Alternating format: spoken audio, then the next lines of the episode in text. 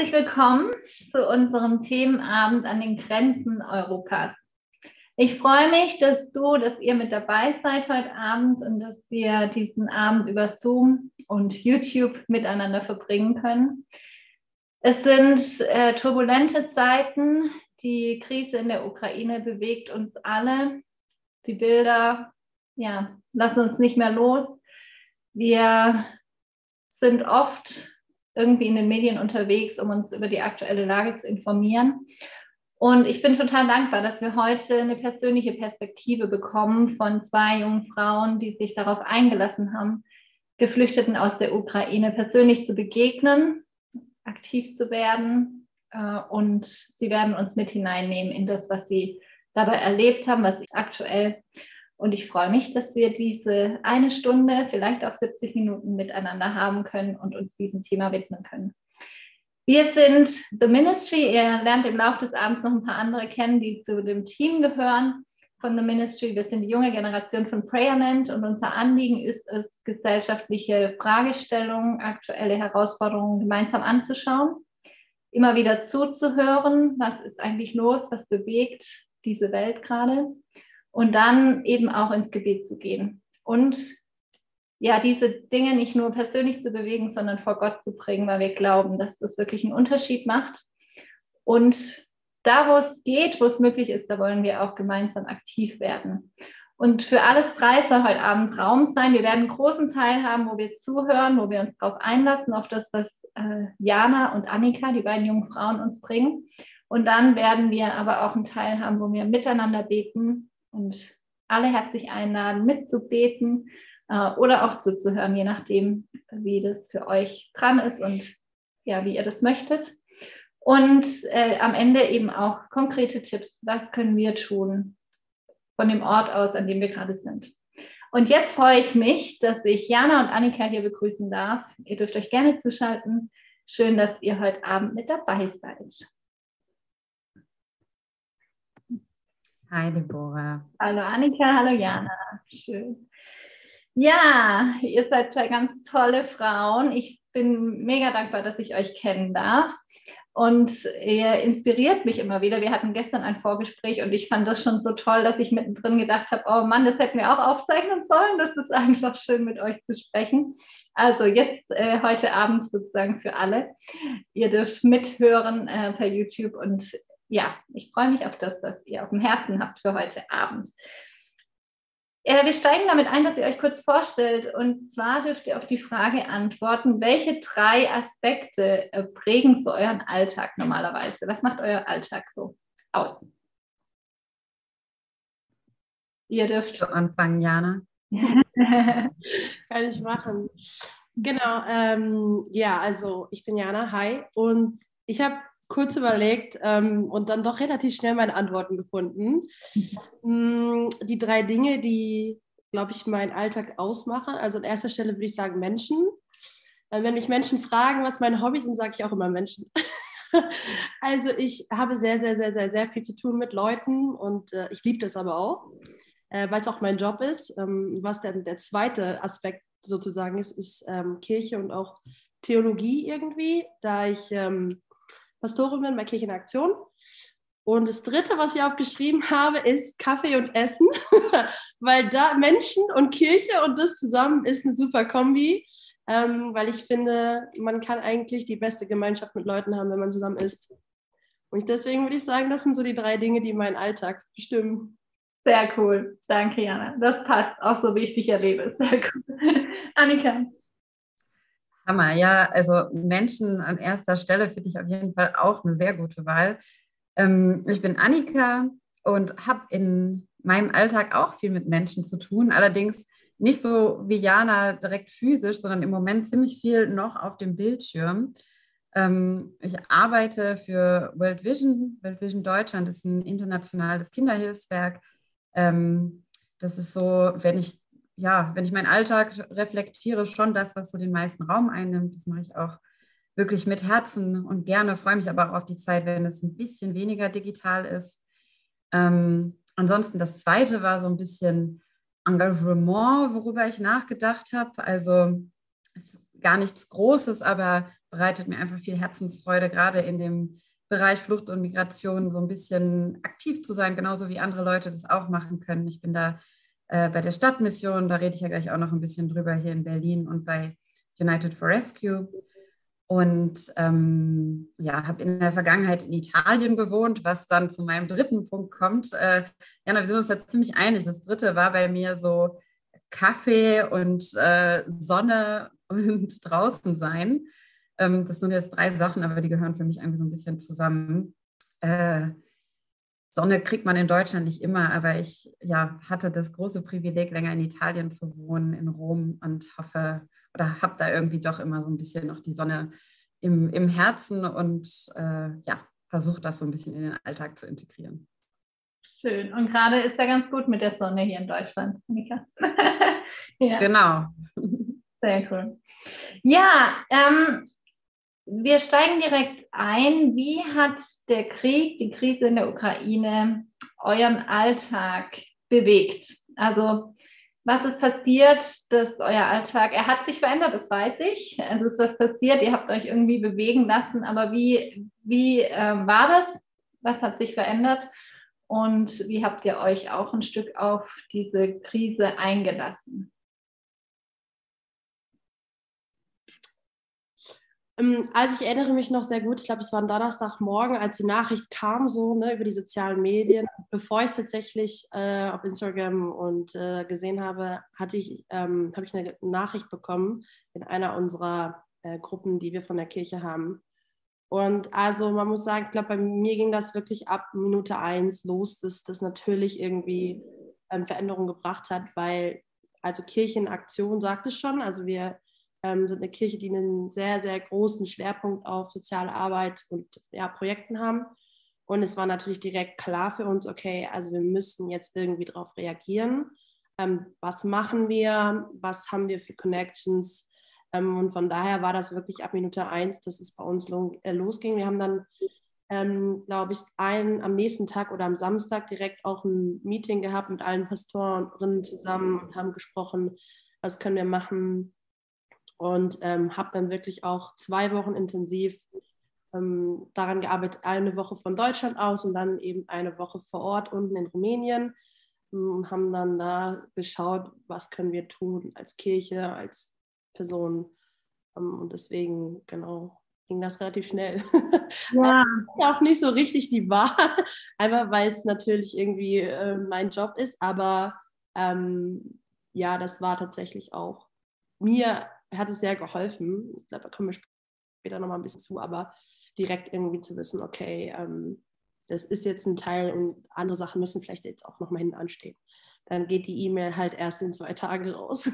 genau. Ja, und das finde ich so stark. Das hat mich von Anfang an schon irgendwie bewegt, dass ihr als Kirche in Aktion da auch so beweglich seid dass ihr dann eben reagiert, wenn es wirklich wichtig ist. Und äh, wir werden nachher hören, dass es wichtig war und dass ihr einfach da auch direkt dann zur Stelle seid, wenn man euch braucht. Das finde ich total stark und äh, ja, würde ich mir auch ein Vorbild nehmen.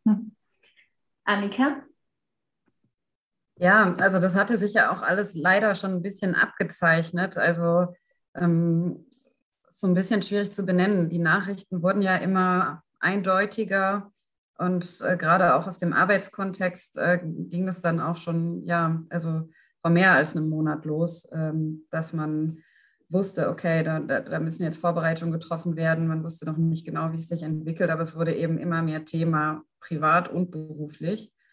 Ähm, und was bei mir so das einschneidendste Ding für den Alltag ist und war, worüber wir auch heute sprechen, ist, dass ich also bei World Vision selber natürlich auch viel mitbekomme, aber nicht direkt Teil ähm, des Response-Teams bin, weil sehr viel anderes äh, Leid oder andere Situationen in der Welt behalten ja die gleiche Wichtigkeit. Ähm, und da müssen jetzt einfach andere Workstreams aufgefangen werden. Also da bin ich nicht direkt involviert, aber ähm, wurde als Ehrenamtliche der Stadtmission hier in Berlin auch relativ früh angerufen, ob ich am Hauptbahnhof helfen könnte. Ähm, ich war nämlich schon relativ früh auch mit den Ehrenamtlichen, die, die wirklich von Tag Null ohne eine Organisation im Berliner Hauptbahnhof angefangen haben zu helfen, einfach da zu sein. Ähm, da war ich ein paar Mal mit dabei.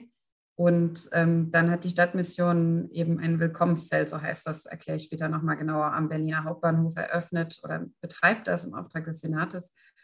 Und da habe ich eine Woche ganz intensiv mitgeholfen. Als das gerade anfing, wurde dafür freigestellt von der Arbeit und bin jetzt noch regelmäßig da, ähm, so wie es halt mit dem Job vereinbar ist. Und klar, diese direkte Begegnung, wie Jana das ja auch schon sagt und worum es ja auch heute Abend so ein bisschen geht, ähm, mit den Menschen, mit dieser Situation, ähm, mit den Gesichtern, die eben dazu gehören, das beeinflusst und prägt einen natürlich, aber ich glaube, das ging auch so ein bisschen ähm, dahin, was du schon sagtest, Jana. Es ist, ich glaube, angesichts dieser Situation auch ein, ja, ein, ein Gefühl, was hilfreich ist, ein bisschen ähm, in einem Projekt drin zu sein und zumindest zu versuchen, da was positiv mitzugestalten. Mhm. Genau, also jetzt kein unbedingt trauriges Gefühl, aber es ist natürlich schon eine veränderte Situation, wie ja für alle. Also ich spreche ja noch aus einer sehr komfortablen Situation. Ja, danke schön. Ich bin echt dankbar dafür, dass ihr heute so ja auch eine Brücke seid, weil ihr einfach diese persönlichen Begegnungen haben konntet schon oder auch habt. Annika, du bist ja aktiv, auch aktuell noch. Ähm, und ja, das ist so auch uns, die wir vielleicht ein bisschen distanzierter sind, aber mit reinnehmen, nochmal von einer ganz anderen Seite und eine ganz andere Ebene einfach da auch zu erleben. Und ihr werdet uns jetzt nochmal mehr mit reinnehmen in das, was ihr getan habt oder was ihr tut. Und dafür ja, wird erst äh, Jana übernehmen und einige Minuten berichten von ihrer Zeit in Rumänien und dann Annika von dem, was in Berlin los ist. Und ich lade alle ein, die zuschauen, dass ihr gerne Fragen stellt. Also auch schon jetzt während äh, der Berichte und so, äh, schreibt gerne in den Chat eure Fragen und dann werden wir die danach äh, mit reinbringen ins Gespräch und freuen uns über Rückfragen und Impulse, Gedanken von eurer Seite. Jana, ich bin gespannt auf deine Eindrücke. Genau, also wir, wie ich eben schon gesagt habe, haben relativ schnell ähm, reagiert. Also ich glaube, zwei Tage später haben wir bereits die ersten, in Anführungsstrichen, Teams losgeschickt. Also das waren Teams aus zwei Personen. Einmal runter nach Polen an die Grenze und ein Team ist nach Rumänien, also nach Bukarest geflogen. Hm, ganz kurz, nur um das ein bisschen ähm, von der polnischen Seite zu berichten. Die beiden äh, Personen sind runtergefahren ähm, an den ich weiß nicht, wie die Stadt gerade heißt, aber es ist quasi die erste Stadt ähm, nach der Grenze, also direkt der erste Bahnhof, wo die ganzen Geflüchteten aus der Ukraine ankommen. Und es war halt natürlich eine riesengroße Menschenmenge dort und ähm, die haben dann dort mit unseren Partnern, also Kirche in Aktion gehört, zum Kirchenverband und äh, der Kirchenverband hat quasi auch ähm, ein Compassion Ministry, also ein, ein Zweig, der speziell für solche Projekte ähm, ja, verantwortlich ist. Und die haben dann dort vor Ort angefangen, erstmal so Notunterkünfte, aber halt auch ähm, die wichtigsten Sachen ähm, ja, zu organisieren, wenn die Menschen da drüben angekommen sind. Ähm, das hat sich dann ein paar Tage gestreckt und sie haben dann entschieden, das weiter zu verfolgen und haben dort angefangen, eine Art Safe Space äh, für Frauen und Kinder herzurichten. Also wir haben dann ähm, mit dem Bürgermeister vor, vor Ort gesprochen und haben quasi Räumlichkeiten angemietet, wir haben heute Bilder gesehen, die habe ich leider nicht mitgebracht, aber ähm, da ist schon einiges passiert in den letzten Wochen und quasi, dass die Menschen, die an dem Bahnhof ankommen, also speziell die Frauen mit den Kindern, dann da reingehen können, ähm, duschen können, sich einfach mal kurz ausruhen können. Die Kinder können dann da ein bisschen spielen und erstmal so einen Moment zum Durchatmen zu haben. Genau, ich selber war in Rumänien. Das war nicht direkt an der Grenze, sondern in Bukarest. Das ist ein Projekt, ich war vor zwei Jahren schon mal da. Die ähm, machen eigentlich eine Arbeit mit ähm, Frauen, die Opfer von Menschenhandel geworden sind. Also es ist eine Art Schutzhaus.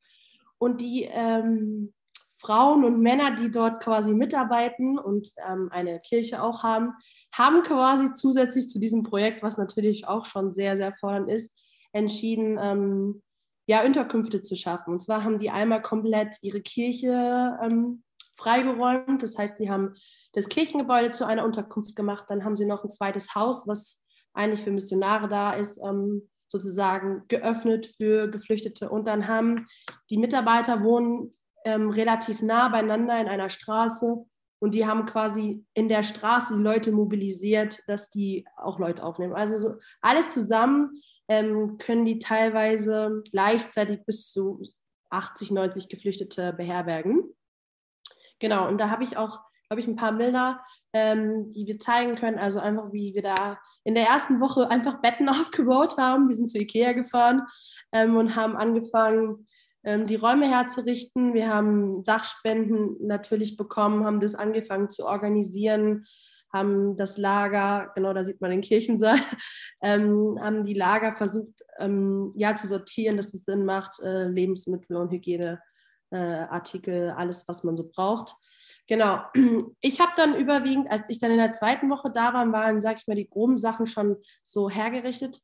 Und ich bin dann sozusagen jeden Tag in diese Unterkünfte gefahren und habe halt mit den Menschen dort vor Ort gesprochen, habe gefragt, ähm, was sie brauchen, ähm, wo sie hinwollen, weil tatsächlich ist Rumänien ähm, ein, überwiegend ein Transitland. Also viele, die dort ankommen, wollen eigentlich weiter oder wollen nicht weiter, sondern wollen eigentlich zurück. Ähm, das heißt, wir haben viel mit denen gesprochen, haben versucht herauszufinden. Viele sind sich natürlich auch unsicher gewesen, weil sie diese Situation auch einfach irgendwie noch gar nicht so richtig ähm, verarbeiten konnten und haben dann sozusagen geschaut, was können wir vor Ort tun, was brauchen sie unabhängig jetzt von ähm, ja, Lebensmitteln zum Beispiel. Wir hatten eine Familie, die kam mit einem Jungen, der ähm, eine Einschränkung hatte, also ja eine Art Behinderung und Epileptiker war und dann kamen die und haben uns gebeten, Medikamente zu besorgen für ihren, für ihren Sohn. Wir hatten ähm, eine Familie, die ähm, hatte irgendwie überhaupt gar keine Klamotten für die kleinen Kinder, das waren zwei. Und äh, dann mussten wir, also kam natürlich viel spenden, aber nicht speziell jetzt für das Alter. Und dann haben wir da angefangen, natürlich zu gucken, wie können wir da supporten. Genau. Mm, aber es war natürlich nicht nur das, sondern es war natürlich auch viel ähm, Versuchen, irgendwie Beistand zu geben. Ich erinnere mich, ich glaube, das war mein letzter Tag da habe ich mit einer jungen Mutter gesprochen. Ich gehe davon aus, dass sie ungefähr so alt war wie ich. Ähm, und wir haben versucht, irgendwie rauszufinden, ähm, was sie, ob sie schon Pläne haben, ob sie irgendjemanden kennen, wo sie hinwollen. Und dann schreibt sie mir, also ist natürlich die Kommunikation läuft irgendwie alles nur so über Google Translate. Und dann äh, frage ich sie, ja, habt ihr schon eine Idee? Wollt ihr irgendwo hin? Können wir euch irgendwie helfen? Und dann sagt sie so zu mir, ähm, glaubst du nicht, dass wir zurückkommen können oder zurückgehen können? Und dann gucke ich sie so an und ich glaube, das war so die Frage, vor der ich am meisten Angst hatte. Und ähm, bevor ich irgendwas sagen konnte, brach sie so in Tränen aus und ich stand da, ich meine, ich wusste nicht mal, wie sie heißt zu dem Moment und habe sie einfach in den Arm genommen und habe gesagt, sozusagen, okay, ist in Ordnung, du warst jetzt stark für deinen Sohn, ähm, du darfst jetzt auch mal ganz kurz durchatmen. Und das, glaube ich, ist so das, was für mich auch im Rückblick jetzt hier wieder zu sein, so das ist, was mich am meisten bewegt hat oder auch jetzt noch am meisten mich irgendwie prägt. Diesen Gedanken, okay, das ähm, materiale Hilfen zu geben ist wichtig, aber was passiert auch mit den Menschen, mit ihren Emotionen, mit äh, mental? Und die Menschen verlieren ja alles. Ja, mein Paar, der habe ich tatsächlich geholfen, die nach Deutschland zu transportieren oder hierher zu bringen. Und ähm, wir haben auch Unterkunft für sie organisiert. Und dann habe ich, als ich quasi am Flughafen saß, Richtung äh, Heimat, habe ich eine Nachricht bekommen von dem Mann, der die Familie ähm, beherbergt. Und er hat gesagt, die sind total dankbar, aber sie weinen einfach jeden Tag, weil sie sind alleine, ähm, sie haben alles verloren, alle Freunde und Familie sind irgendwo anders und sie fühlen sich natürlich auch wie eine Last. Und ähm, das war auch so ein Moment, wo ich gedacht habe, so, okay, krass, ich glaube, da kommt auch noch viel, viel mehr auf uns irgendwie zu, als dass wir das gerade irgendwie realisieren. Ähm, ja, und so habe ich halt vor Ort versucht, möglichst viele Dinge irgendwie abzudecken, weil natürlich die Mitarbeiterinnen und Mitarbeiter, die dort unten ähm, das schon seit mehreren Wochen quasi gemacht haben, auch einfach sehr übermüdet waren, äh, teilweise sehr, sehr wenig geschlafen. Die haben selber Familie, hatten kaum Zeit für ihre Kinder und genau, ich bin dann viel durch die Gegend gefahren. Ähm, ich hatte Gott sei Dank einen, äh, einen Fahrer, weil äh, der Verkehr in Budapest ist äh, sehr herausfordernd. Genau, haben die Leute zum Bahnhof gebracht, haben ihnen erklärt, wie es weitergeht. Genau, habe wie gesagt versucht, äh, wenn die nach Deutschland wollten, in die Unterkunft, eine Familie ist nach Deutschland mit dem Auto gefahren. Dann habe ich irgendwo in Ungarn Leute angerufen, die ich über eine Website gefunden habe, um die, ob die die für eine Nacht aufnehmen. Also genau solche Dinge habe ich gemacht. Und jetzt quasi im Nachhinein, jetzt bin ich ja wieder hier, weil wir von Kirchenaktion haben eine Art äh, Datenbank angefangen ähm, zu starten, quasi eine Website, wo Leute sich eintragen können und haben dann schauen auch, wie wir hier einmal natürlich die Leute, die herkommen, die wir vielleicht kennen, ähm, die irgendwie auch weiter, ja, für die da zu sein. Und gleichzeitig ähm, kommt natürlich jetzt auch hier viel an, viel in Frankfurt. Wir haben hier äh, direkt in der Nähe von unserem Büro ein Hotel, die bis zu 150 äh, Geflüchtete aufgenommen haben, wo wir jetzt zum Beispiel am Sonntag ein Kinderfest starten. Also es ist irgendwie so, ein, so eine Abfolge und ähm, genau, das ist so jetzt mal kurz zusammengefasst, was ich gemacht habe. wow, danke Jana. Richtig stark, dass du ja die Situation so nah an dich rangelassen hast und auch ranlässt. An der Stelle vielleicht kannst du die äh, Datenbank, was du gerade erwähnt hast, nochmal äh, in den Chat schreiben und dann wird es auf jeden Fall auch bei YouTube erscheinen. Tobi wird sich darum kümmern. Gehe ich davon aus. Genau. Vielen Dank, Jana. Und dann äh, gehen wir direkt weiter nach Berlin zu Annika, die uns davon berichtet, wie die Lage dort ist. Ja, genau, super gerne. Ähm, ist ja gerade auch schon ein bisschen angeklungen. Ich bin hier in Berlin aktiv äh, gewesen und das auch weiterhin gerade am Berliner Hauptbahnhof. Ähm, wollte anfangen, das noch einmal vielleicht so ein bisschen zu kontextualisieren. Also die ähm, Zahl habe ich heute noch mal nachgeschaut, derjenigen, die die Ukraine schon verlassen haben, ist schon fast bei 4 Millionen, 3,9 Millionen anhand der Angaben vom UNHCR aktuell. Viele werden ja auch nicht erfasst, auch davon erstmal nicht, weil wir ja gerade zum Glück, kann man auch dazu sagen, ähm, offene Grenzen haben und die Leute erstmal einreisen können, auch ohne Visum, um in Sicherheit zu kommen. Und äh, die meisten Menschen sind ja noch in den direkten äh, angrenzenden Staaten, die allermeisten in Polen mit über zwei Millionen.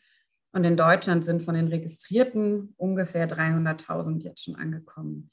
Und sehr, sehr, sehr viele eben über den Berliner Hauptbahnhof in den letzten drei Wochen. Ähm, das fing an mit äh, ja, den ersten Leuten und auch den ersten Freiwilligen, die sich ohne eine Organisation, ähm, sondern einfach ne, von dem menschlichen Instinkt äh, getrieben ist das falsche Wort, motiviert, äh, dahingestellt haben und gesagt haben, wir müssen die Leute begrüßen, wir wollen ihnen Informationen geben, ihnen helfen, irgendwie den nächsten Zug zu finden und so weiter. Und ähm, es ging dann sehr, sehr schnell, dass sich die Zahl der Ankommenden in die Tausender bis hin zu 10.000 Leute, die an manchen Tagen über den Berliner Hauptbahnhof angekommen oder weitergereist sind, entwickelt hat. Ähm, wahrscheinlich kennen alle hier ja den Berliner Hauptbahnhof. Ähm, das heißt, man kann sich so ein bisschen äh, was darunter vorstellen, was das auch räumlich bedeutet, ähm, dass man einerseits natürlich einen weiter funktionierenden, tollen, modernen Bahnhof hat und gleichzeitig die Realität, dass da jetzt zu jeder Stunde fast, also es kommen Sonderzüge alle zwei Stunden ungefähr an, ähm, ankommen und Schutz in Deutschland suchen. Ich habe so ein paar Bilder mitgebracht. Das äh, hilft ja auch, ähm, um das so ein bisschen einzuordnen. Zeige euch das mal erstmal den Bahnhof an sich. Ihr seht das ja hier schon ein bisschen. Ähm, genau, ganz links ist einfach nur eine Gruppe von Helfenden ähm, von der Berliner Stadtmission. Das erkläre ich gleich nochmal ein bisschen genauer, was wir oder die Berliner Stadtmission da tut. Und daneben seht ihr ja so normale Bahnhofsbilder, möchte ich sagen, ähm, aber eben mit den vielen Westen, die vielen Helfenden, die da unterwegs sind und eben auch die Ankommenden.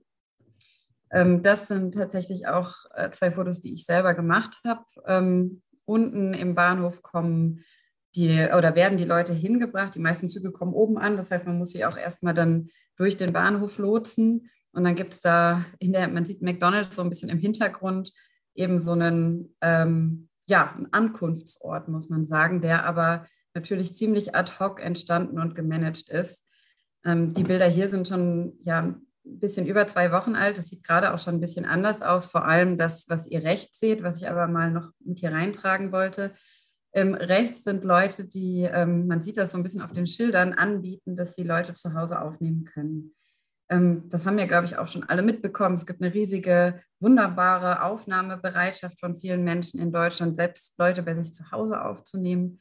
Und ähm, das wurde da am Bahnhof so ad hoc auch, ähm, ja, auch ermöglicht, sozusagen, also von Mensch zu Mensch.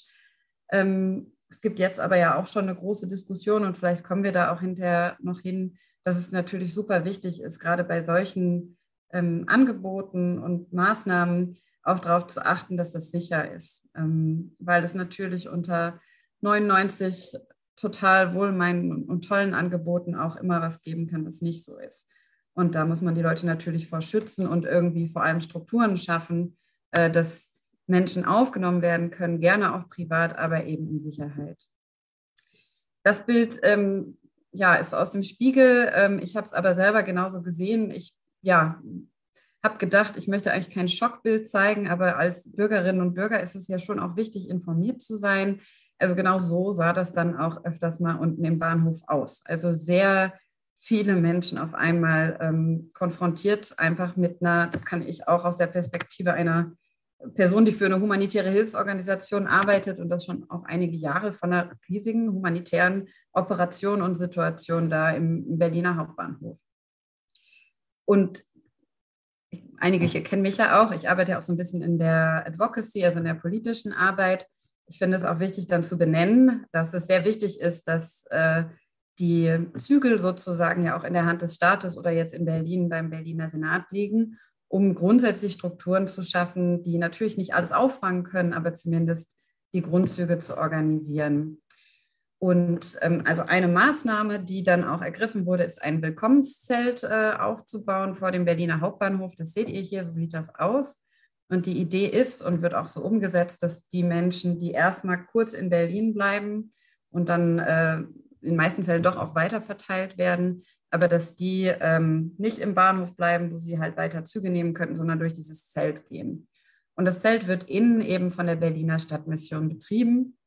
Und äh, ich durfte da eine Woche, gerade als das aufgebaut wurde, mithelfen, ähm, die Strukturen zu schaffen, ähm, Leute anzustellen und so weiter und mache jetzt eben noch regelmäßig Schichtleitung im Zelt.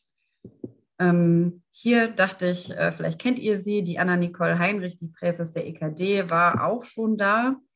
Ähm, sieht man jetzt äh, noch nicht so viel, aber im Zelt gibt es eben die grundlegenden ja, Hilfsangebote von einem warmen Getränk, einem warmen Essen. Man kann sich mal hinsetzen, einmal kurz durchatmen, ähm, um dann aber weiter in die größeren Ankunftszentren zu fahren, die es in Berlin gibt.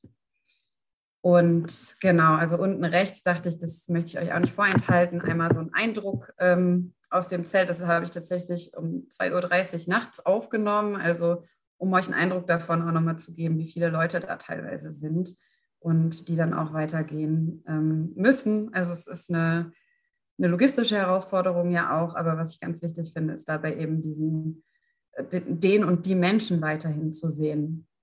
Und das äh, auf on a positive note drücken so ein bisschen die beiden anderen Bilder aus, die ihr da seht. Also die linke kleine Origami-Kunstaktion äh, hat tatsächlich eine äh, total strahlende Frau, die ne, als Mutter mit Kind und offensichtlich auch wie alle anderen, die da ankommen, schon viele, viele Tage unterwegs, ähm, gefaltet da im Zelt und sie verteilte das dann an die Helfenden, also unter anderem an mich. Und das war so ein einfach ein sehr berührender Moment für mich oder eine sehr berührende Begegnung ähm, mit einer Person, die eigentlich diejenige war, die schutzsuchend ist und die ähm, Hilfe brauchte. Und tatsächlich hat sie eigentlich diese Energie, die wir als Helfende geben sollten, an uns gegeben.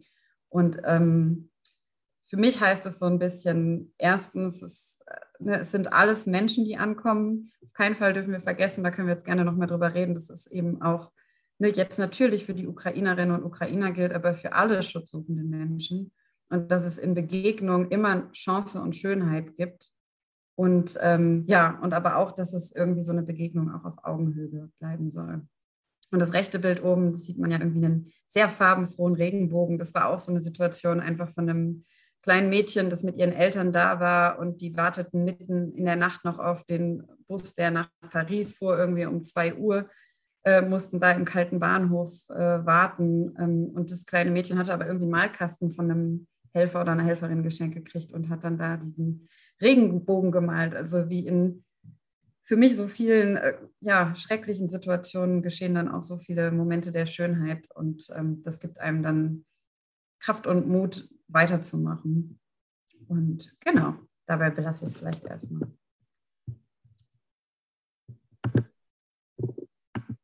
Danke auch dir, liebe Annika, für diese Eindrücke aus Berlin. Schon auch nochmal eine ganz andere Nummer als das, was wir hier jetzt äh, jedenfalls in Darmstadt bisher mitbekommen. Ja, danke schön. Und äh, ich hole jetzt auch noch Lukas dazu.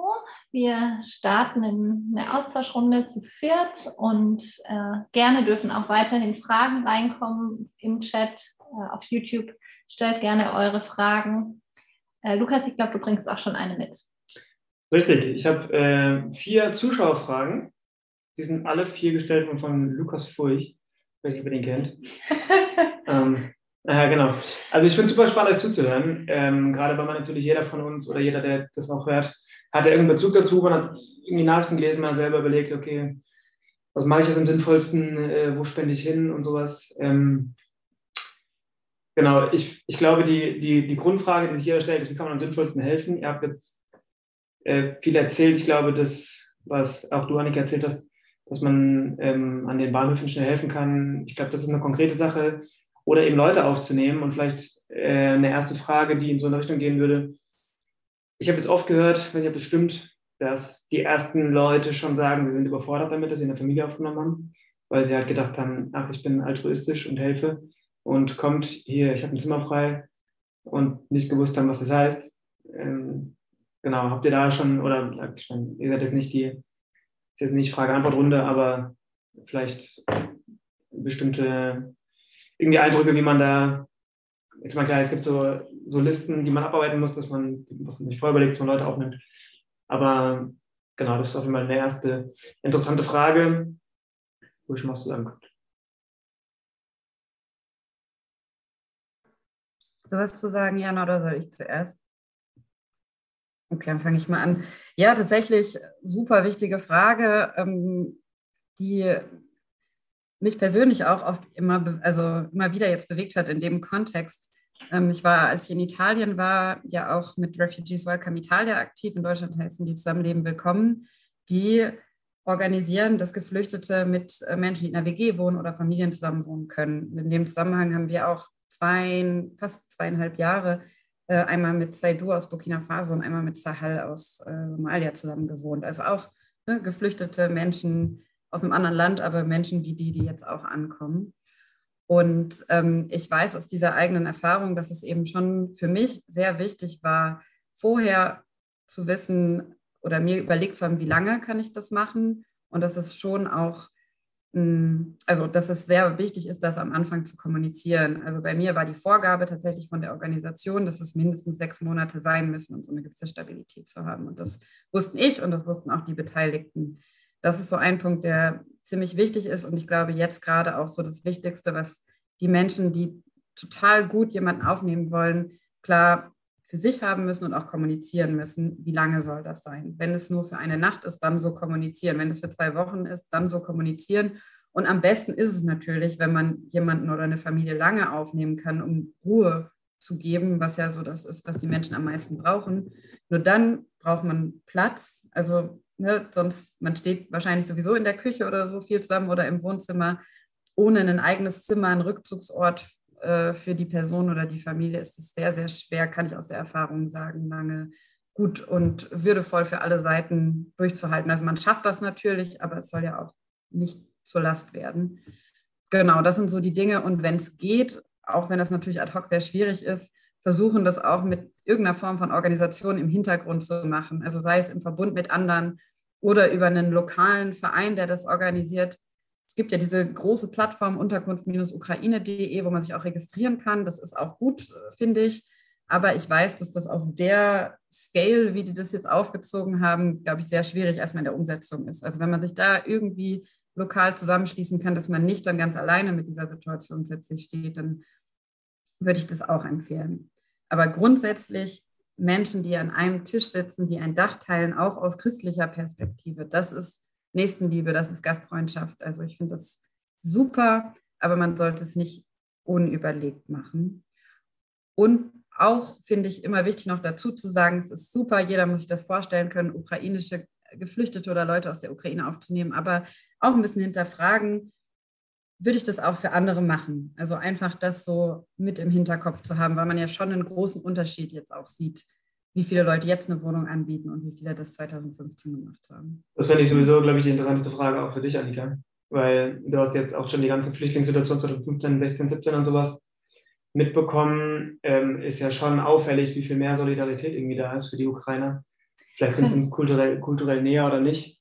Genau, das finde ich auch total spannend. Da würde ich gerne auch gleich nochmal intensiver reingehen. An der Stelle würde ich gerne noch hören, Jana, du hast vorhin angesprochen, dass es hier im Rhein-Main-Gebiet, also in Frankfurt ganz konkret, eine Datenbank gibt, wo man sich eintragen kann, wenn man eine Unterkunft zur Verfügung stellen möchte. Ist das richtig? Ist richtig verstanden? Und wäre das sowas, wie Annika gerade angeregt hat, dass man eben da nicht alleine ist, sondern so ein Backup hat, dass man Leute hat, mit denen man besprechen kann?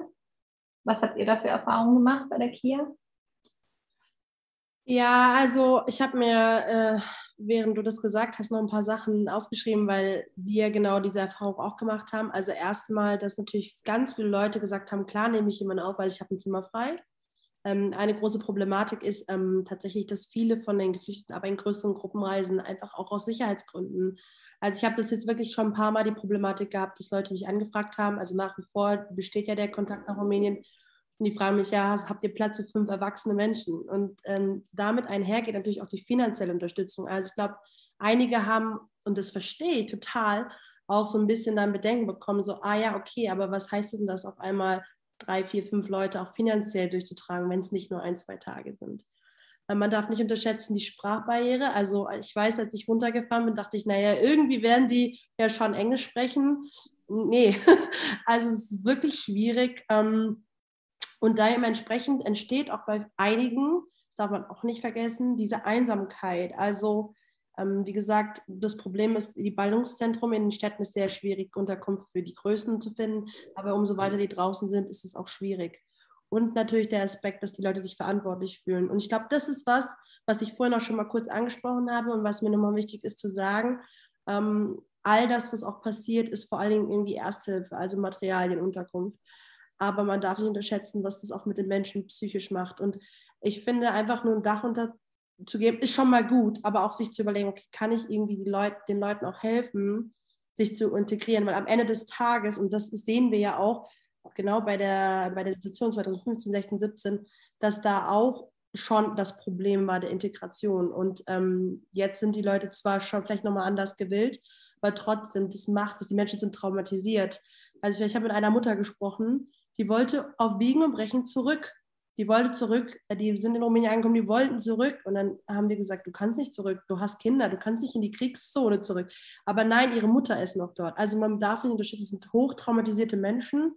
Ähm, und das ist nicht so einfach dann auch wirklich das langfristig. Deswegen, wir haben darüber gesprochen, ähm, vielleicht ist es sinnvoller für einige, nicht unbedingt Unterkunft anzubieten, aber zu gucken, wo gibt es denn Unterkünfte und kann ich mit meiner Zeit, ähm, mit meiner, genau, also einfach da zu sein, irgendwie auszuhelfen, vielleicht mehr mh, hm, anbieten, weil ich glaube, Leute sich auch sehr schnell davon überfordert fühlen, weil sie diese Zuständigkeit auch spüren. Also das ist so die Erfahrung, die ich mit den Leuten gemacht habe, die jetzt jemanden aufgenommen haben.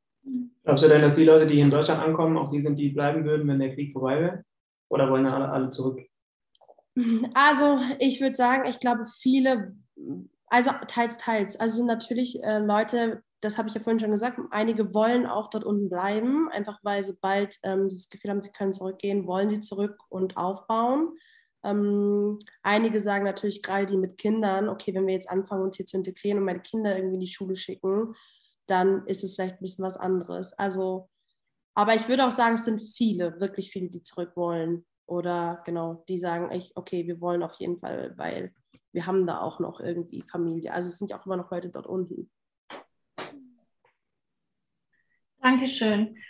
Annika, ja, gerne. Ähm, nee, ich wollte nur ergänzen, dass ich super wichtig finde, was Jana sagt. Also, dass es eben was ist, was man auch ein bisschen langfristiger denken muss. Äh, und ähm, ich glaube auch, kann natürlich nicht in die Zukunft blicken, aber wenn man so ein bisschen schaut, was da passiert, was man aus der Vergangenheit kennt mit anderen Bewegungen, da werden meiner Meinung nach auf jeden Fall noch signifikant mehr Menschen kommen.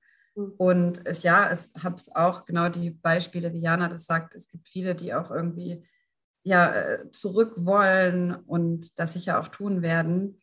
Aber es wird auch viele geben, die dann erstmal hier sind. Und wir wissen ja auch gar nicht, wie lange der Krieg noch fortdauern wird. Und ähm, das ist einfach was, worauf wir uns jetzt auch einstellen sollten, auch mit den Hilfsmaßnahmen. Also es ist natürlich jetzt super wichtig, ad hoc ähm, eine Suppe zu verteilen und eine Unterkunft zu gewähren. Das ist mega wichtig. Aber jetzt so früh wie möglich auch schon an die ganzen anderen Dinge, ne, wie Integrationsklassen, wie schafft man es, die Leute schnell in den Beruf zu kriegen ähm, und einfach in unsere Gesellschaft zu integrieren, auch in die Kirchen und so weiter. Das sind auf jeden Fall Dinge, die auch jetzt genau anfangen und auch noch mehr anfangen müssen, als sie es schon tun. Danke.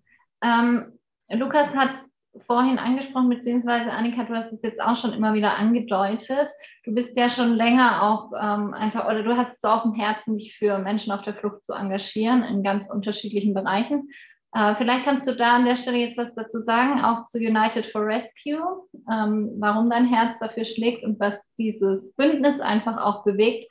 Und dann gerne das, was Lukas eben angedeutet hat. Wie, wie seht ihr das? Die, ähm, ja, die vielen Geflüchteten, die 2015 nach Deutschland gekommen sind und jetzt auch die Flüchtlinge aus der Ukraine.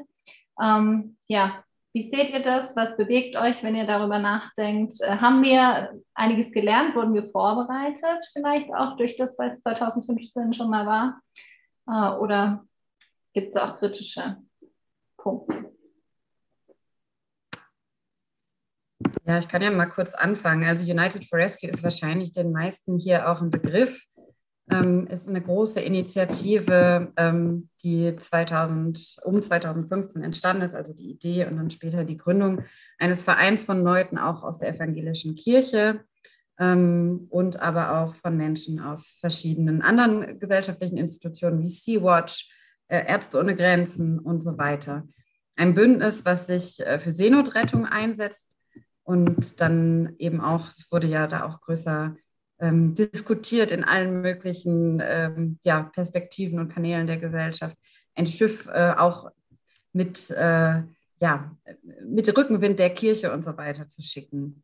Und äh, die Ideen waren halt immer zwei. Also einerseits eben Fundraising zu machen, um, um Menschenleben zu retten und äh, auch das Mittelmeer, was jetzt ja auch wieder so ein bisschen in den Hintergrund rückt, ähm, nicht zu vergessen als äh, die tödlichste Seegrenze der Welt.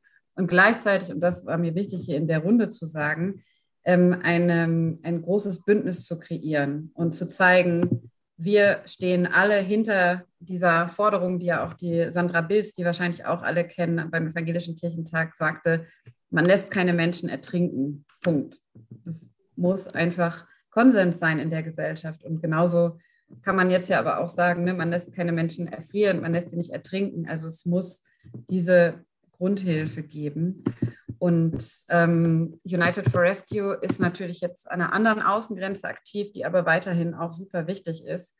Und ähm, für dieses Bündnis kann sich jeder Verein, jede Institution einfach mit einem Logo anschließen, das auf die Webseite hochladen. Ich schicke gleich nochmal den Link hier in den Chat, um einfach nach außen zu zeigen, wir stehen dahinter. Und ich glaube, es ist ganz wichtig, jetzt auch in dieser neueren Situation ähm, da ganzheitlich zu denken, sowohl im Sinne von, wir stehen zusammen aus unterschiedlichen Teilen der Gesellschaft mit dem gleichen grundlegenden Ziel und B, eben auch jetzt nicht in Anführungszeichen nur Ukraine zu denken, weil es gibt Fluchtbewegungen und Menschen, die Gründe haben zu fliehen aus sehr, sehr vielen Teilen der Welt und das auch schon lange.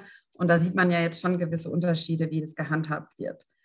Und um es positiv zu formulieren, finde ich, als eine Person, die sich schon länger damit beschäftigt, ähm, wie viele andere, dass es super ist, dass wir jetzt ne, die Menschen ohne ein Visum erstmal einreisen lassen können, dass wir ihnen erlauben, dahin zu gehen, wo sie irgendeine Form von Kontakt oder Familienangehörige auch weiter entfernt haben, um da unterzukommen.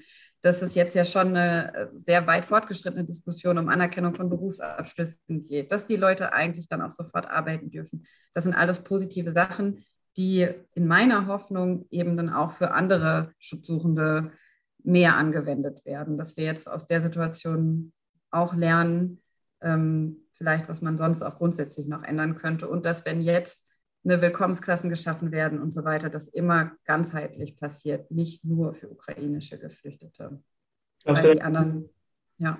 Glaubst du dann, es liegt an der anderen Situation, dass das jetzt auf einmal so viele Möglichkeiten da sind oder einfach, dass die Kulturen ähnlicher sind oder weil es irgendwie nahbarer für uns ist? Oder an was liegt es?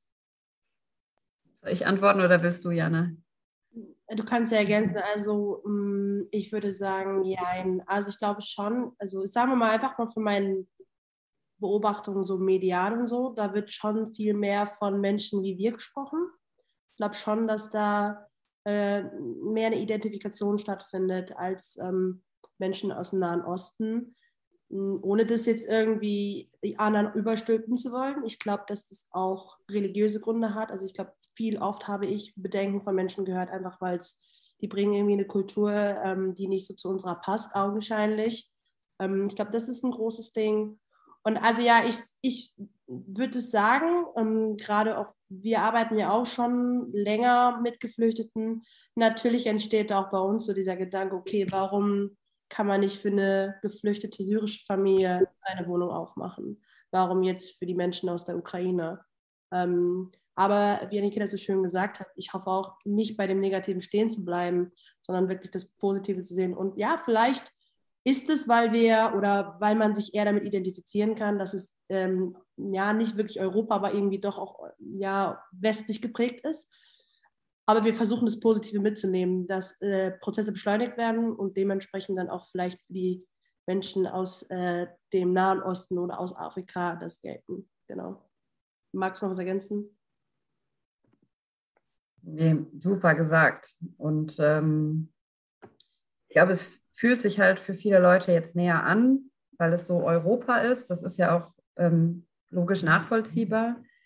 Ähm, aber eben, glaube ich, als denkende Menschen super wichtig, wie Jana das ja auch gerade gesagt hat, eben dann auch zu hinterfragen, äh, wie können wir denn dann aber auch besser werden für andere Situationen und so weiter. Und ich glaube, es ist auch wichtig, wenn man einmal darüber nachgedacht hat, da auch den Diskurs auch mit hinzubewegen. Weil natürlich ist es klar, dass das jetzt Krieg in Europa eine riesige Ausnahmesituation. Deutschland ist auch relativ nah dran und so weiter ist. Das ist wichtig. Aber auf keinen Fall sollten die anderen Fluchtbewegungen und Krisen, die es gibt, dadurch irgendwie vergessen werden. Ja gut, was auf jeden Fall passiert, ist wahrscheinlich ein, also alle Unternehmungen und Organisationen, die jetzt zum Beispiel am Mittelmeer arbeiten, wahrscheinlich gerade auch ein Stück weit weniger Finanzen zur Verfügung haben und so weiter. Ne? Genau, also das sieht man ganz klar. Mhm. Also dass natürlich jetzt die Spendenbereitschaft ne, berechtigterweise sehr, sehr hoch ist für die Ukraine, ähm, aber dass natürlich den, ja, die Aufmerksamkeit und damit auch die Spenden für andere Projekte, Initiativen und Anliegen weniger werden. Und fährst du wieder ans Mittelmeer?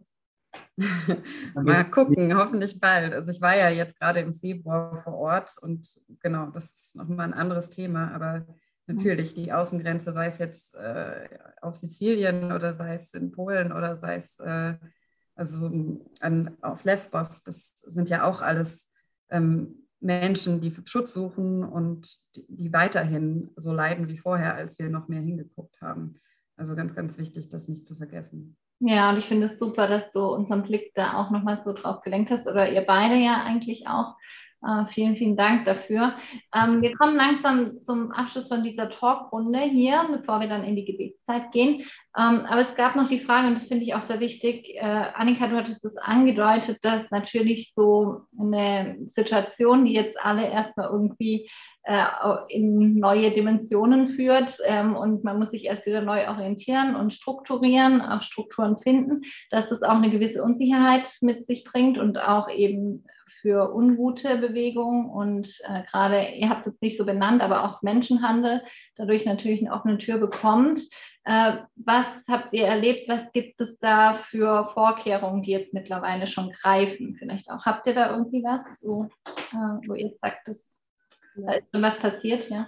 Ja, also das ist zum Beispiel einer der Hauptbeweggründe, warum wir diesen äh, jetzt an der Grenze Ukraine-Polen, warum wir diesen Safe-Raum geöffnet haben, weil genau das passiert. Also, und ich meine, ich finde es so krass, sich mir vorzustellen, dass Menschen das so ausnutzen, dieses Leid, ähm, dahin zu fahren und Menschen irgendwie einzusammeln und zu verschleppen oder irgendwie, also das ist sehr, sehr, sehr abstrakt. Also ich kann das nicht greifen, aber genau das ist der Grund, weil einfach das passiert an den Grenzen.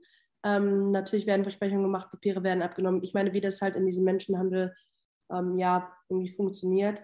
Und deswegen glaube ich, ist auch das, was Annika vorhin gesagt hat, wirklich zu gucken, ähm, da auch mit Organisationen zu arbeiten, weil die wirklich daran arbeiten, ähm, sozusagen eine breite Fläche abzudecken, um einfach diesen Erstkontakt zu haben und dann weiter zu vermitteln, weil eben das sehr, sehr, eine sehr, sehr große Gefahr gerade ist.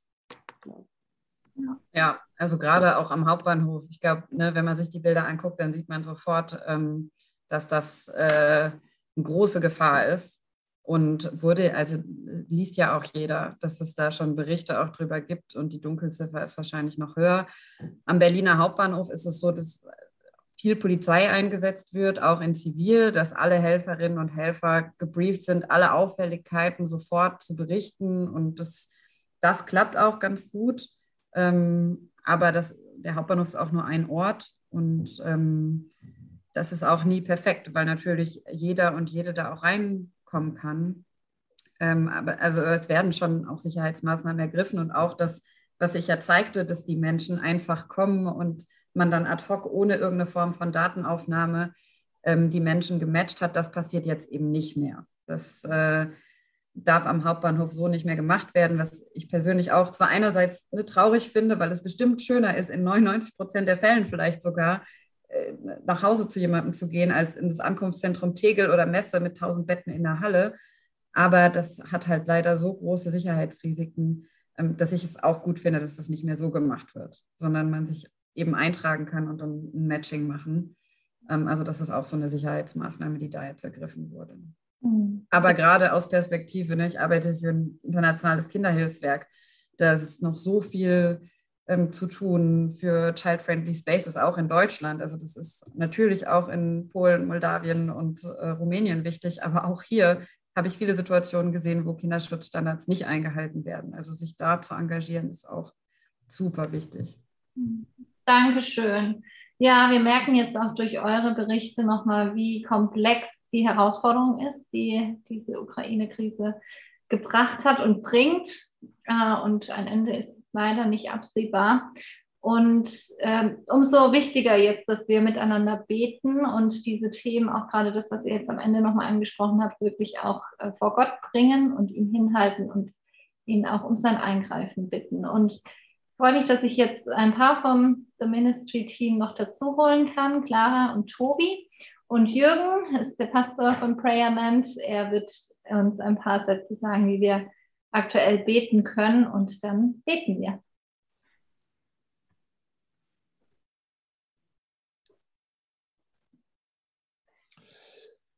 Ja, die Frage des Gebets bringt uns immer irgendwie an Grenzen, wo wir nicht richtig wissen, wie betet man überhaupt für sowas. Betet man einfach, dass es aufhört und dann ist man frustriert, dass es nicht aufhört. Wir haben uns jetzt verständigt darauf, und das ist so eine Sicht, die ich auch aus der Bibel habe, unter anderen Punkten sicherlich zwei herauszuholen. Das eine ist, wenn wir als Christen dafür beten, in so einer Situation, dass etwas geschieht, dann wollen wir, dass inmitten dieser Notlagen Gott Wunder der Bewahrung, der Hilfe, der Tröstung tut, dass er Menschen begegnet, dass er stärkt, dass er Fügungen und Führungen in Gang bringt, die den, sag ich mal, den Anstrich des Übernatürlichen haben, dass er Engel sendet in Situationen hinein. Das glaube ich, das habe ich auch schon erfahren und auch von vielen gehört. Also, dass inmitten der Notlage, so haben wir es genannt, Lichter gepflanzt werden, Lichter entzündet werden durch Gott, ausgelöst durch unsere Gebete. Das eine ist, das andere ist, wir wissen, wir können das Böse in dieser Welt nicht wegbeten. Eines Tages wird Jesus wiederkommen und dann wird die Welt sozusagen tatsächlich rund erneuert in allem. Aber bis dahin ist es unser Auftrag, die Grenzen des Bösen immer wieder zurückzudrängen. Oder umgekehrt gesagt, die Grenzen des Lichts, des Guten, der Liebe, des Tröstlichen auszuweiten. Und wenn wir also beten, dann soll es vor allem auch darum gehen, wir bitten Gott darum, dass er Lichtpunkte setzt, göttliche Lichtpunkte, Trostpunkte, Hilfspunkte, wie auch immer. Und dass wir durch unsere Gebete mitwirken dürfen, die Grenzen des Bösen, des Dunklen zu verschieben, etwas zu verändern. Und wahrscheinlich werden wir das erst im Himmel dann erkennen und sehen, was das bewirkt hat und wie Gott darauf reagiert hat. Dankeschön. Dann herzliche Einladung, jetzt gemeinsam zu beten.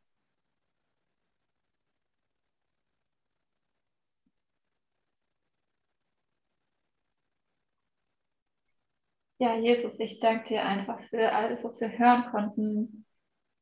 Und ich danke dir für ja, die vielen Menschen in Deutschland, die so hilfsbereit sind, Jesus. Und du siehst auch, wo wir selber vielleicht oder wo ich, wo wir oft uns fragen, wie wir was tun können, wie wir irgendwie helfen können und dann doch unseren ganz normalen Alltag ähm, hinterhergehen an so vielen Stellen. Jesus, zeig uns doch, wo wirklich du uns rausrufen willst. Und Herr, hilf uns einfach auch in Verbindung miteinander zu stehen, wo wir ähm, ja, damit nicht Einzelne ähm, überfordert werden von der Situation, Jesus. Und ich danke dir für alle Initiativen, die es schon gibt von der KIA.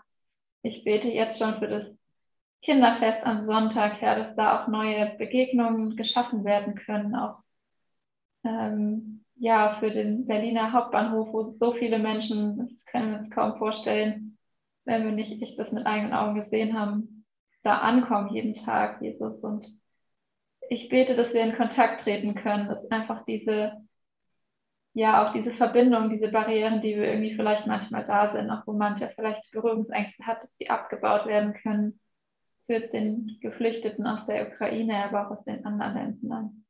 Ich bitte dich, dass wir auch gerade als deine Kinder, als deine Gemeinde da ähm, ja, Vorbild sein können in der Gesellschaft, dass wir Lichter sein können, der Hoffnung auch für diese Menschen und einfach auch dadurch ein Zeugnis sein für unsere Mitmenschen, auch hier in Deutschland, Jesus. So bete ich. Ja, und himmlischer Vater, wir bringen dir auch diese unvorstellbare Not in der Ukraine. Wir können es uns schwer vorstellen. Wir bringen dir alle, die vor Ort sind, die nicht fliehen können, die nicht fliehen wollen.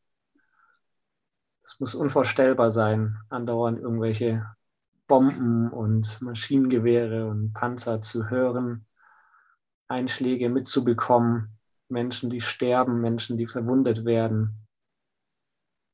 Sei du bei allen Notleidenden vor Ort, bei allen Kranken, bei allen Schwachen, bei allen Verletzten und auch bei allen Trauernden. Und setze du Lichtpunkte in der Ukraine, so wie Jürgen es gerade gesagt hat.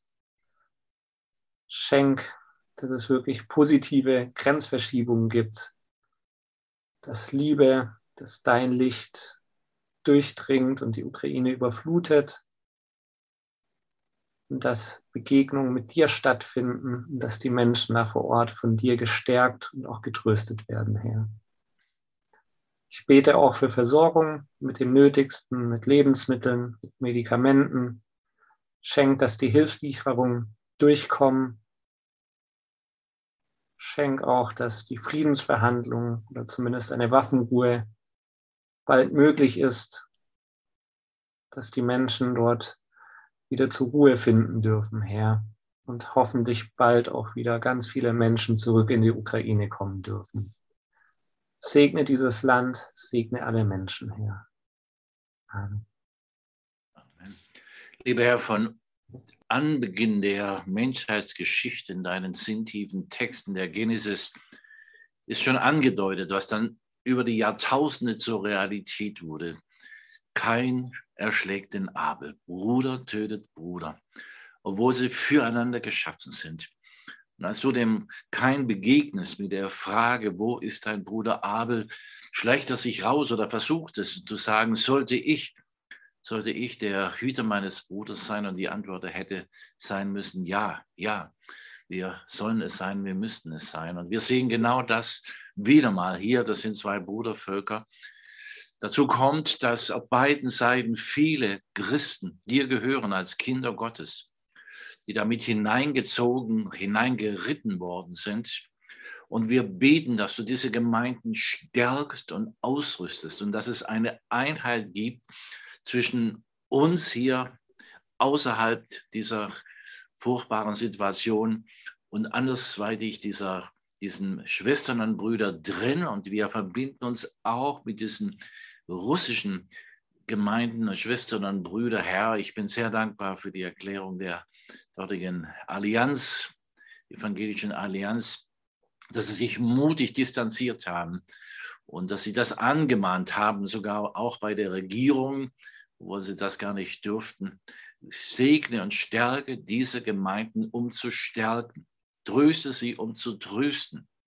Gib ihnen Kraft, gib ihnen Autorität, gib ihnen Vision, gib ihnen Glaubwürdigkeit und zünde gerade mitten dieses Chaoses Lichter an.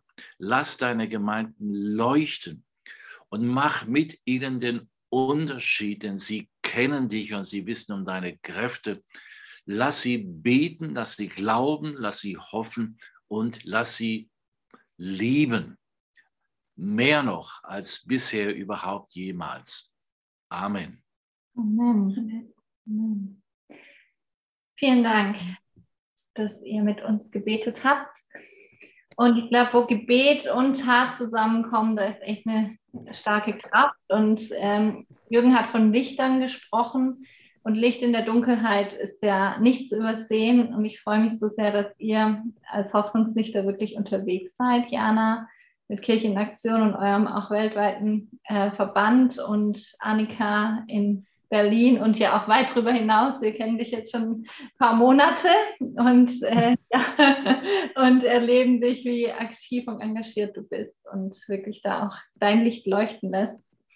Ja, wir haben jetzt noch, bevor wir äh, sehr konkret noch in, in die Tat kommen, was wir tun können, eine Zuschauerfrage reinbekommen und Lukas wird die noch mit reingeben, weil ich glaube, das passt ganz gut an der Stelle. Äh, genau, von den, von den Marienschwestern die Frage, ob es einen Zusammenhang gibt, oder also nochmal so ein bisschen der Schritt zurück zu dem, warum ist es die Solidarität bei den ukrainischen Flüchtlingen so groß, ob es da nicht ein Stück weit auch eine hat ja so Jürgen gerade im Gebet gesagt, die Russen und die Ukrainer sind ja auch quasi die Brüder, die tja, miteinander streiten, wird dem irgendwie nicht gerecht, was sie da tun, aber auf jeden Fall in einem Disput leben.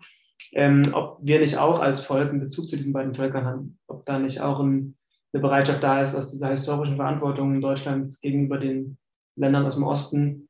Erstens, weil wahrscheinlich über viele Jahrhunderte und Jahrtausende ein guter Bezug zu denen war ähm, und dann eben auch durch den Zweiten Weltkrieg wir uns da ja schon ähm, ja auch unsere Fehler gemacht haben als Volk, ob es da noch einen Zusammenhang gibt. Also auf jeden Fall äh, große Frage. Ich weiß nicht, ob man die ausgiebig beantworten kann, aber.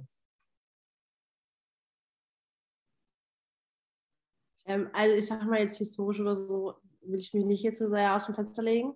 Aber also was da ist, ist natürlich, dass zum Beispiel jetzt auch in meinem hm, Umfeld einige wirklich auch Familie in der Ukraine und ähm, auch in, also Russland haben. Ich glaube, das ist auch nochmal ein Punkt, warum, und das hängt also natürlich damit zusammen, ähm, dass da, glaube ich, auch diese Identifikation nochmal mehr da ist, weil, also wir haben eine Mitarbeiterin, äh, die hatte jetzt einfach sechs Leute in ihrer Wohnung, also sie sind ein Paar, die wohnen in der kleinen Wohnung und die haben wirklich über zwei, drei Wochen sechs Leute dort untergebracht. Und ähm, weil das eine frühere Freundin von ihr, mit der sie zur Schule gegangen ist, hm, kommt ursprünglich aus ähm, ja, Russland, hat da selber gelebt und ist mittlerweile in Deutschland. Also ich glaube, dass da schon natürlich historische ähm, Zusammenhänge, also einmal auf dieser hm, Beziehungs-Familienebene, aber klar, natürlich, ich finde Deutschland allgemein, man merkt immer wieder, dass ähm, viele Menschen doch natürlich auch aus diesem historischen Kontext heraus Solidarität zeigen. Ähm, und, aber mehr kann und will ich wahrscheinlich auch nicht dazu sagen, weil ich nicht einfach irgendwas behaupten will. genau, nur das ist so das aus meinem persönlichen Umfeld, wo ich weiß, dass da Verbindungen sind. Auf jeden Fall, das kann ich eigentlich nur so unterstreichen. Dass es, also ich würde schon sagen, dass es ganz viele Formen äh, der richtigen Erklärung auch gibt, warum schönerweise diese Hilfsbereitschaft auch so groß ist. Und man könnte aus meiner Sicht tatsächlich auch formulieren, dass es eine besondere Verantwortung auch gibt unserer Gesellschaft ähm, den Menschen dort gegenüber. Aber finde es eben wichtig, gerade wenn man jetzt so diskutiert, immer mitzudenken, ähm, dass wir gerade als Christinnen und Christen uns ja auch für Gleichheit und Gerechtigkeit einsetzen, ähm, sodass ähm, man das nicht, also dass es nicht hinten rüberfällt, dass es eben Menschen natürlich aus unterschiedlichen Kulturkreisen gibt, die alle Schutz suchen und auch aus meiner Sicht natürlich schutzbedürftig äh, oder den gleichen Schutz gewährt bekommen können. Mm, aber sicherlich eine super besondere Situation jetzt auch für unsere Gesellschaft in Deutschland äh, mit vielen Ukrainerinnen und Ukrainern, die jetzt bei uns Schutz suchen. Annika, wie machst du das denn ganz konkret, wo dein Herz für Menschen auf der Flucht schlägt? Wie ähm, ja, du hast ja trotzdem begrenzte Zeit, begrenzte Ressourcen, begrenzte Energie. Wie machst du das gerade? Also sagst du einfach, jetzt ist diese Krise in der Ukraine und die hat jetzt Priorität, aber ich behalte alles andere im Herzen und weiß, es wird wieder eine Zeit kommen, wo ich mich mehr da einsetze? Oder wie machst du das gerade? Es ist sehr, sehr schwer. Also, ähm, weil man hat natürlich nur 24 Stunden und jetzt sind natürlich auch so Situationen entstanden, ähm, wie dass ich ja dann auch gefragt wurde, ob ich da mitmachen kann am Bahnhof ähm, ich glaube, es ist gut, da auch auf sein Herz zu hören oder so ein bisschen, was dann auch die Aufgaben sind, die an einen herangetragen werden. Und das heißt aber, muss man auch realistisch dazu sagen, natürlich auch bei mir selber, dass ich einerseits sage, wir dürfen alles andere nicht vergessen, aber natürlich fließt da gerade weniger Zeit rein. Und ähm, ja, ich versuche, habe ja auch gesagt, zumindest in meinem eigentlichen Job bei World Vision, da haben wir auch die Arbeitsteilung so, dass ähm, natürlich auch die anderen Projekte, die ja nicht, die fallen ja nicht weg, sondern es ist einfach noch was dazugekommen, was jetzt ganz viel Raum einnimmt, dass da auch genug Ressourcen für zur Verfügung stehen. Ja, also es ist immer wieder eine Abwägungsfrage, die mir persönlich auch nicht, nicht leicht fällt. Aber ich glaube, es ist ganz wichtig zu betonen für alle, die sich engagieren. Also die Runde hier ist ja super engagiert in jeder und jedem Einzelnen, ähm, dass man einen langen Atem auch behalten muss. Ähm, also und ich sage auch, es ist natürlich jedem ähm, freigestellt, ob man sich bei vielen unterschiedlichen Sachen engagieren möchte. Das kann auch total viel Mehrwert haben. Aber es ist auch schön, wenn man eine Sache findet und dann dabei bleibt, dann kann man auch so eine gewisse Expertise und Vertrauen und Netzwerke aufbauen. Also wenn man da sein kleines Projekt findet und ich habe gerade noch ganz viele Sachen aus Frankfurt, die eine Kollegin zusammengestellt hat, hier mal reingepostet glaube, in Berlin ist es halt mega offensichtlich, was man machen kann. Also ich habe es auch im Vorgespräch gesagt, auch ganz viele Kirchengemeinden betreiben auch immer noch ihre äh, Gemeinderäume für Unterkünfte, weil es einfach nötig ist. Es gibt ganz, ganz viele verschiedene Initiativen, wo man mitmachen kann, wo immer Leute gesucht werden. Vielleicht ist es in Frankfurt noch nicht ganz so sichtbar, weil die Zahlen anders sind. Ich glaube, das wird größer werden und es gibt auch schon jetzt im Raum Frankfurt viele, viele Initiativen. Also ich habe nur ein paar da mal reingepostet, ähm, und vor allem, also gerade die Unterkünfte, da sind ja auch sonst äh, schon meistens auch Geflüchtete vor Ort, die auch äh, eine Mentorin, Mentor oder jemanden zum Spielen oder so gebrauchen können. Also wenn man jetzt so den, die Energie hat, sich zu engagieren, dann gibt es die Möglichkeiten auf jeden Fall. Man muss sie wirklich nur ergreifen. Ja. Jana, willst du auch noch was sagen zu Möglichkeiten, wie man sich engagieren kann? Ähm, ja, gerne. Davor möchte ich noch kurz einen Gedanken loswerden, weil mir der eben noch eingefallen ist. Ähm, das hört sich natürlich jetzt, wir sind, glaube ich, beide auch sehr, einfach durch unsere Jobs natürlich sehr aktiv. Eine Sache, die ich vor vielen höre, ist halt irgendwie dieses Ohnmachtsgefühl. Und ich möchte nur einmal nur einen kurzen Satz zu sagen, weil ich irgendwie das Gefühl habe, ähm, Pandemie, ähm, Ukraine, Klimakrise, all dies ist natürlich sehr, sehr bewältigend gerade. Und ich habe von vielen einfach gehört, boah, ich fühle mich einfach so krass ohnmächtig und hilflos. Ähm, und ich glaube, da einmal mal zu sagen, dass es okay ist. Also ich finde immer dieses, ähm, ja, das ist okay und dann muss man sich auch nicht schlecht fühlen, weil man vielleicht jetzt nicht so wie wir ähm, gerade alles äh, gibt und schmeißt, was man irgendwie zur Verfügung hat. Aber trotzdem glaube ich, dass wirklich jeder irgendwie, wenn der möchte, was tun kann. Ich habe das vorhin kurz angedeutet. Es gibt gerade aktuell viel, was materiell und Unterkunft angeht, aber wirklich, ich glaube, dass es auch noch sehr, sehr viel ähm, mentale, emotionale, psychologische Arbeit braucht, ähm, ein bisschen einfach zur Integration. Ähm, wir von der Kirchenaktion haben einige verschiedene Aktionen einfach im Rhein-Main-Gebiet, da kann man gerne auf unsere Homepage gehen. Was wir jetzt halt gerade ganz konkret machen, ist, dass wir mit dem Spielmobil, was wir haben, was eine Kooperation mit World Vision ist, in die verschiedenen ähm, Unterkünfte fahren, wo ähm, ukrainische Flüchtlinge sind und dort einfach mit den Kindern ähm, spielen. Wie gesagt, ich habe es vorhin schon mal erwähnt, jetzt am Sonntag machen wir hier mit dem Hotel im Bahnhofsviertel so eine Kooperation. Aber wir haben auch in verschiedenen anderen Städten hier rundherum ähm, diese Sachen, wo wir das machen, versuchen aber auch anders zu gucken. Jetzt in Darmstadt, glaube ich, ist nächste Woche äh, äh, Sonntag ein Benefizkonzert, was wir veranstalten. Also wir machen verschiedenes, da muss man einfach mal ein bisschen ähm, gucken, auch bei Instagram. Ähm, und eine Sache einfach richtig cool, so habe ich heute erst gehört, aber die möchte ich gerne zum Abschluss teilen.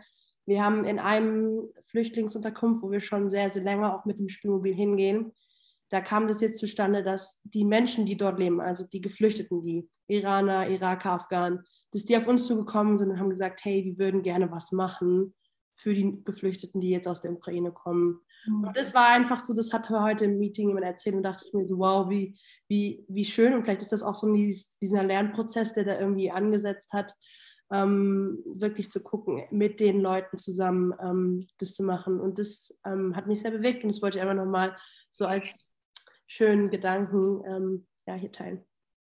Richtig cool. Vielen, vielen Dank für eure Zeit und euer Teilen mit uns heute Abend. Ähm, ich würde euch gerne noch weiter zuhören, aber wir kommen jetzt wirklich zum Schluss.